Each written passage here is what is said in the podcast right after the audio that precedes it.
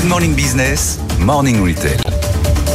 La Paris Games Week, on en a parlé euh, toute la semaine, ça se termine ce week-end. L'occasion, Eva, de se pencher sur le succès des consoles, mais celles qui sont sorties il y a plus de 25 ans. Euh, c'est une tendance en plein boom. Oui, et si vous avez envie de jouer au Tetris sur une Game Boy ou bien euh, à Mario sur une PlayStation, mm. c'est que vous faites partie du club des, amateurs.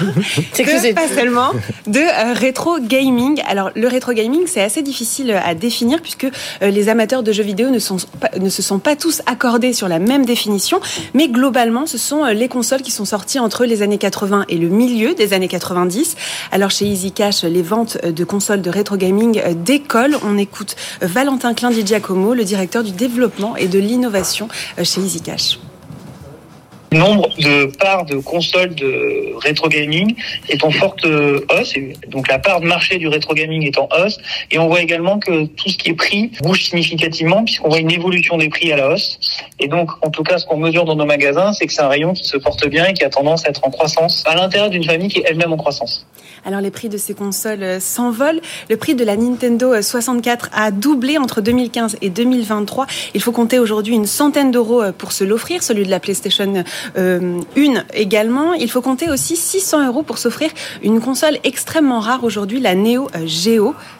Ah, ah mais moi c'est la console qui me faisait rêver quand j'étais gamin. Mon voisin avait une Neo Geo et c'était la console la plus rare et donc effectivement il y en avait peu et maintenant elles sont très très chères. Ah, Les boîtes de jeux coûtent parfois certains, certains plus de 1000 euros. Hein, ça ah c'est un succès euh, euh, vraiment euh, qui, se, qui, a noté Easy Cash. Cette année, la part du rétro gaming dans le chiffre d'affaires est en croissance de 10% pour les consoles anciennes comme la Nintendo 64, la Super Nintendo, la Game Boy, la Mega Drive ou encore la Dreamcast de Sega. Alors vous n'êtes pas joueuse Eva, sinon vous n'auriez jamais dit qu'on joue à Mario sur PlayStation, ah bah, puisque bien évidemment... C'est Nintendo. en tout cas en mode rétro gaming, les premiers Mario, c'était sur les consoles Nintendo évidemment. Mais qu'est-ce qu'ils veulent ces gens qui jouent à Mario, à Sonic ou à Street Fighter? Ben Justement, puisqu'on parle de jeux, est-ce que vous savez aujourd'hui quels sont les jeux, en tout cas chez Easy Cash, qui sont le plus vendus, justement les jeux euh, de rétro gaming? Ben, Mario, Pokémon, euh, Mario, Pokémon, tu dois avoir Sonic. Euh, Zelda, Zelda aussi probablement. Ouais, Zelda et aussi ben, le Tetris, on n'en parle pas, mais quand même c'est la base.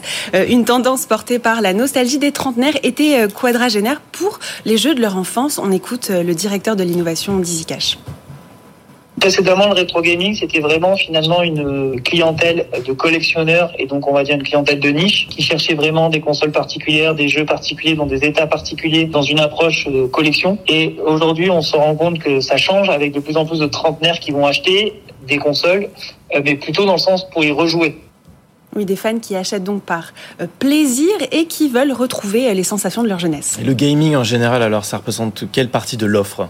En tout cas, chez EasyCash, mmh. c'est euh, assez important puisque le gaming correspond à 30% euh, de l'offre. L'an dernier, les consoles et jeux vidéo ont représenté près de 50 millions euh, d'euros de chiffre d'affaires, soit 20% du chiffre d'affaires total.